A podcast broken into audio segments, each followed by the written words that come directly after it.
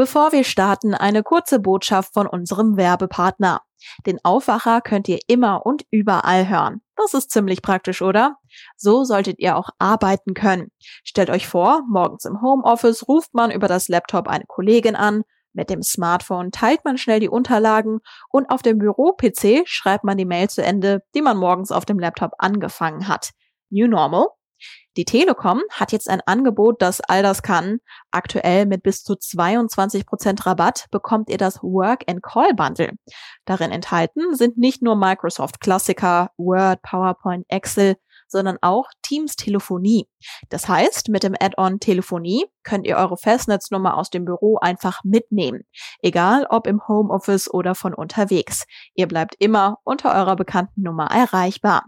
Direkt nachschauen unter telekom.de slash Microsoft-Teams-Telefonie. Und jetzt geht's los mit dem Aufwacher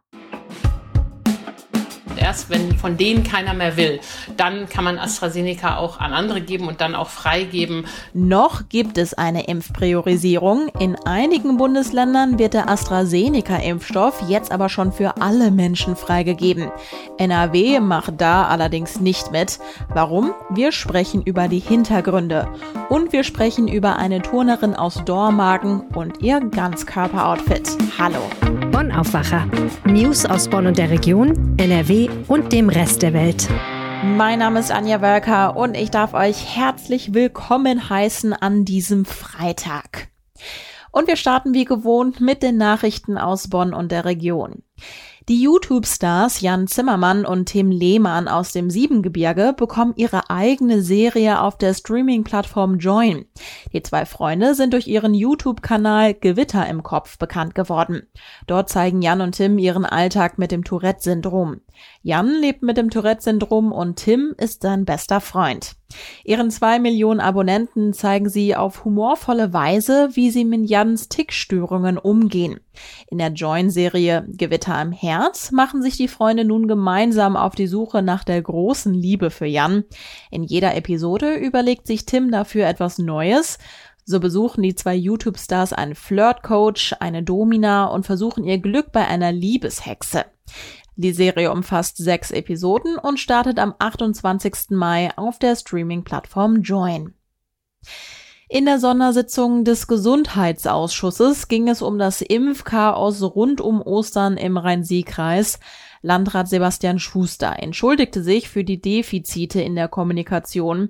In der Sondersitzung hat die Verwaltung minutiös aufgelistet, wie es zu den Entscheidungen zur Sonderimpfung der über 60-Jährigen über Ostern gekommen war. Die Entscheidung des Kreises, die Impfdosen über die Hausärzte zu impfen, sei der einzig gangbare Weg gewesen, lautete das Fazit. Die 14.000 Impfdosen, die der Rhein-Sieg-Kreis erhalten hatte, seien innerhalb von sechs Tagen verimpft worden. Damit sei der Rhein-Sieg-Kreis auf Platz eins im Rheinland, betont Schuster. Er wolle sich den Erfolg nicht kaputt reden lassen. Die Kreisverwaltung hatte nach der missglückten Kommunikation über Ostern einen regelrechten Sturm der Entrüstung bis hin zu persönlichen Beschimpfungen erlebt. Derweil erhob die SPD eine Dienstaufsichtsbeschwerde gegen Landrat Schuster und wartet auf das Ergebnis. Schuld an der ganzen Misere habe laut Ingo Steiner von den Grünen eh die Bundesregierung, die nicht für genügend Impfstoff gesorgt habe. Die zwölf Bewohner der Wohngemeinschaft Wolkenburg in Kessenich müssen umziehen. Ihr Vermieter hat ihn gekündigt. Jetzt wollen die zwölf gemeinsam ein Haus kaufen, um künftig selbstbestimmt leben zu können. Denn eine Auflösung der WG kommt für die Mitglieder nicht in Frage. Deshalb haben sich die Bewohner der Wolkenburg auf Hausbesuche begeben und begonnen, Makler anzuschreiben. Konkret suchen sie ein Haus mit einer Wohnfläche von etwa 220 Quadratmetern und kleinem Garten. Das Haus soll im Umkreis von 10 Kilometern vom Bonner Hauptbahnhof sein. Die Mitglieder der Wohngemeinschaft möchten ihr Zuhause künftig selbst verwalten können und entscheiden, wer einzieht. So soll das Hausprojekt für immer bestehen bleiben können. Die Hausgemeinschaft gibt es bereits seit etwa 30 Jahren. Von den heutigen Bewohnern sind einige bereits seit mehr als zehn Jahren Teil davon. Manche studieren, andere stehen mitten im Berufsleben. Zur Finanzierung ihres Projekts haben die Bonner einen Kredit beantragt. Der erforderliche Eigenanteil soll über Direktkredite finanziert werden. Die Polizei hat am Donnerstag einen 32-Jährigen in Königswinter Bockeroth festgenommen. Bei dem Mann handelt es sich um den Stiefvater des elfjährigen Jungen, der Anfang April durch Schüsse aus einer Luftdruckwaffe schwer verletzt wurde. Die Polizei bestätigte diese Information. Die Ermittler gehen davon aus, dass der 32-Jährige die Schüsse auf seinen Stiefsohn abgegeben haben soll. Der Mann wird nach Angaben der Polizei von einem Anwalt vertreten und machte bislang keine Angaben zum Tatvorwurf. Die Ermittler stellten auch die mutmaßliche Tatwaffe sicher. Die Staatsanwaltschaft will am Freitag einen Antrag bei Gericht stellen, der klären soll, wie mit dem Mann weiterverfahren wird. Dann soll sich auch klären, wie der genaue Tatvorwurf lautet. Das Kind war am 8. April durch Schüsse aus einer Luftdruckwaffe so schwer verletzt worden, dass es in einer Klinik notoperiert werden musste. Dem Jungen geht es inzwischen besser. Kommen wir jetzt also zu unserem Top-Thema. Gesundheitsminister Jens Spahn erwartet, dass die Corona-Impfungen spätestens im Juni für alle Menschen freigegeben werden. Das ist, denke ich, erstmal eine sehr gute Nachricht. Bayern, Sachsen, Mecklenburg-Vorpommern und Berlin gehen schon in diese Richtung und heben die Impfpriorisierung für den Impfstoff von AstraZeneca auf. Wie sieht es bei uns aus? Darüber spreche ich jetzt mit meiner Kollegin Antje Höning. Hi. Hallo. NRW-Gesundheitsminister Laumann hat also diesem Vorgehen eine Absage erteilt. Warum denn? Ja, er sagt, noch können wir das nicht machen, weil es noch zu viele Menschen gibt, die über 60 sind und gerne AstraZeneca hätten und ja vordringlich geimpft werden müssen mit Blick auf die Priorisierung. Da ging es ja immer darum, dass man zuerst die Menschen äh, schützt, bei denen das Risiko für einen gefährlichen oder gar tödlichen Verlauf besonders hoch ist. Und er will eben erst, dass die an die Reihe kommen und erst, wenn von denen keiner mehr will, dann kann man AstraZeneca auch an andere geben und dann auch freigeben. Das ist ja auch in Ordnung. Ja, absolut verständlich. Es gibt aber klare Forderungen, die aus der Medizin kommen, die genau das Gegenteil fordern, also die sofortige Öffnung. Von wem kommt das? Ja, das ist, sagt Oliver Funken, das ist der Chef des Hausärzteverbandes in NRW und der sagt, sofort die AstraZeneca-Impfung freigeben, damit es einfach schneller geht und nichts liegen bleibt. Auch die Kassenärztliche Bundesvereinigung sagt so ein bisschen sowas ähnliches. Die möchte vor allen Dingen, dass das Ganze rechtlich abgesichert wird. Das Problem ist ja, dass AstraZeneca, wir erinnern uns an die ganzen Wirren, inzwischen nur noch für Menschen über 60 Jahre freigegeben ist oder empfohlen wird. Und wenn jüngere Menschen damit geimpft werden sollen oder wollen, müssen sie vorher ärztlich beraten werden. Das soll in Einzelfällen möglich sein, aber eben nur in Einzelfällen. Und deshalb fordern die Ärzte jetzt, dass es, wenn sie auch unter 60-Jährige damit impfen, klare rechtliche Handhabung haben. Du hast es jetzt eben also angesprochen, es gibt ja eigentlich diese Empfehlung nur für über 60-Jährige. Ich versuche mir gerade irgendwie so die Auswirkungen einer solchen Freigabe vorzustellen. Also hätte das denn überhaupt diesen krassen Effekt? Würden dann tatsächlich so viele unter 60-Jährige geimpft werden, dass man ja Menschen auch einen äh, Impfstoff wegnehmen würde? Ja, das ist eine gute Frage und das spielt eben darauf an, dass AstraZeneca nach wie vor ein Imageproblem hat, sehr unbeliebt ist und dass die Ärzte hoffen, wenn man jetzt die Priorisierung da wegnimmt, dass mehr Leute es nutzen. Wir erinnern uns an die große Verlosung von vor einigen Wochen, als man ja so eine Sonderaktion gemacht hat und gesagt hat, hier, wer jetzt anruft an diesem Wochenende kann AstraZeneca kriegen und da haben sich ja doch sehr viele Menschen gemeldet, auch viel mehr als es Dosen gab. Und das zeigt, dass es dafür schon Interesse gibt. Und ja, auch zu Recht, das ist ja ein guter, wirksamer Impfstoff, wie alle Experten immer sagen. Er hat halt zwei Probleme. Das eine ist, er hat, äh, wie andere Vektorimpfstoffe auch, kann seltene Thrombosen hervorrufen in Einzelfällen. Und er hatte einfach ein totales Imageproblem, wofür der Hersteller auch zum großen Teil selbst schuld ist. Und so ein bisschen setzen die Ärzte darauf, wenn man jetzt sagt, hier ist freigegeben, wer will, der kann, dass man dadurch noch mehr Leute hervorlockt. Okay. Ja, wenn wir daran denken, dass die Impfungen vorankommen, dann müssen wir natürlich auch die zugesagten Lieferungen im Blick behalten. Und bei einem deiner Texte bin ich auf eine Grafik gestoßen. Da sieht man, ja, wie viele Lieferungen es in den nächsten Monaten gibt. Und Moderna sticht da so ein bisschen heraus. Und zwar der Impfstoff mit den meisten Lieferungen, obwohl das ja so ein Impfstoff ist, über den man irgendwie verhältnismäßig wenig spricht, oder? Das ist doch irgendwie überraschend. Ja, das ist ja ein US-Hersteller und zunächst hat Deutschland da nur wenig Zusagen bekommen, weil Moderna vor allen Dingen erstmal im eigenen Land liefern musste, in den USA. Aber in den USA ist man ja schon irre weit mit den Impfungen. Da sind quasi alle versorgt perspektivisch. Und so kann Moderna auch nach Deutschland liefern. Und so kommt es, dass die Zahl also ansteigt. Wenn man sich das anschaut, tatsächlich, dann holen die eben auf, so wie ähm, auf ein Niveau, das BioNTech auch hatte. Und dann könnte ja auch noch der russische Impfstoff Sputnik V dazukommen. Ja, Herr Kretschmer führt sich da so ein bisschen als Nebenaußenminister auf in Moskau und macht da jetzt die Impfdosen klar. An der verhaltenen Reaktion des Bundesgesundheitsministeriums merkt man bereits, dass die das in der Bundesregierung nicht so gut finden. Aber mal jenseits von diesem politischen Geklimper abgesehen, das ist ein interessanter Impfstoff. Der ist ja ein Vektorimpfstoff, genau wie AstraZeneca, genau wie Johnson Johnson. Und die Experten sagen, der hat auch eine hohe Wirksamkeit. Am Anfang konnte man das nicht so ganz glauben, weil die Russen ja keine ordentlichen Studien abgeliefert haben. Inzwischen ist die Studie nachgeliefert worden in dem renommierten Medizinjournal The Lancet. Da gibt es keinen Zweifel eigentlich mehr dran. Aber Karl Lauterbach, der ja da total unverdächtig ist, sagt, er würde sich doch sehr wundern über die unerwartet niedrigen Nebenwirkungsmeldungen. Das müsse man sich genau anschauen.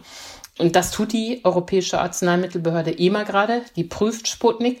Und bevor der Impfstoff nicht zugelassen ist, kann auch Herr Kretschmer da gar nichts erreichen. Vorher darf der in Deutschland nicht gegeben werden. Aber wie bei anderen Impfstoffen auch, hat man eben parallel verhandelt. Das ist ja auch gut. Und wer weiß, wenn er was taugt und die Nebenwirkungen beherrschbar sind oder für bestimmte Gruppen beherrschbar sind, soll der natürlich genauso gerne herzlich kommen wie andere Impfstoffe auch. Ich glaube allerdings, auf Dauer werden viele Leute diese mRNA-Impfstoffe haben wollen, weil bisher die einfach für den wenigsten Ärger gesorgt haben, also BioNTech, Moderna und wenn er dann im Juni kommt, CureVac. Ich glaube, darauf wird es hinauslaufen, aber bis dahin ist ja auch noch einige Zeit. Danke dir, Antje, für das Impfupdate. Vielen Dank. Ein Zeichen gegen Sexismus, das hat die Dormagener Turnerin Sarah Voss am Mittwoch gesetzt. Bei der Turn-EM in Basel hat sie statt dem üblichen knappen Turnerinnen-Outfit einen schwarz-roten Ganzkörperanzug getragen. Ich spreche jetzt darüber mit meiner Kollegin Julia Radke. Hi und willkommen im Aufwacher-Podcast. Hallo. Also, um ganz ehrlich zu sein, mir war die Tragweite des Outfits von Sarah Voss auf den ersten Blick gar nicht richtig bewusst, weil ihr Outfit, so ganz neutral gemeint, mir auch ganz normal erstmal vorkam. Aber es ist ja doch ein Statement, bei dem es um viel geht.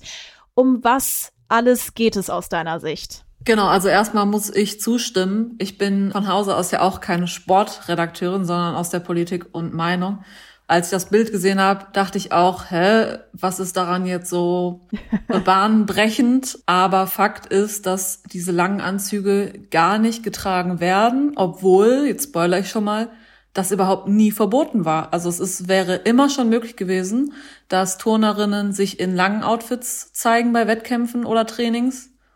Und sie ist aber eben die erste, die es jetzt bei so einer wichtigen äh, Wettkampfsituation auch getan hat. Genau.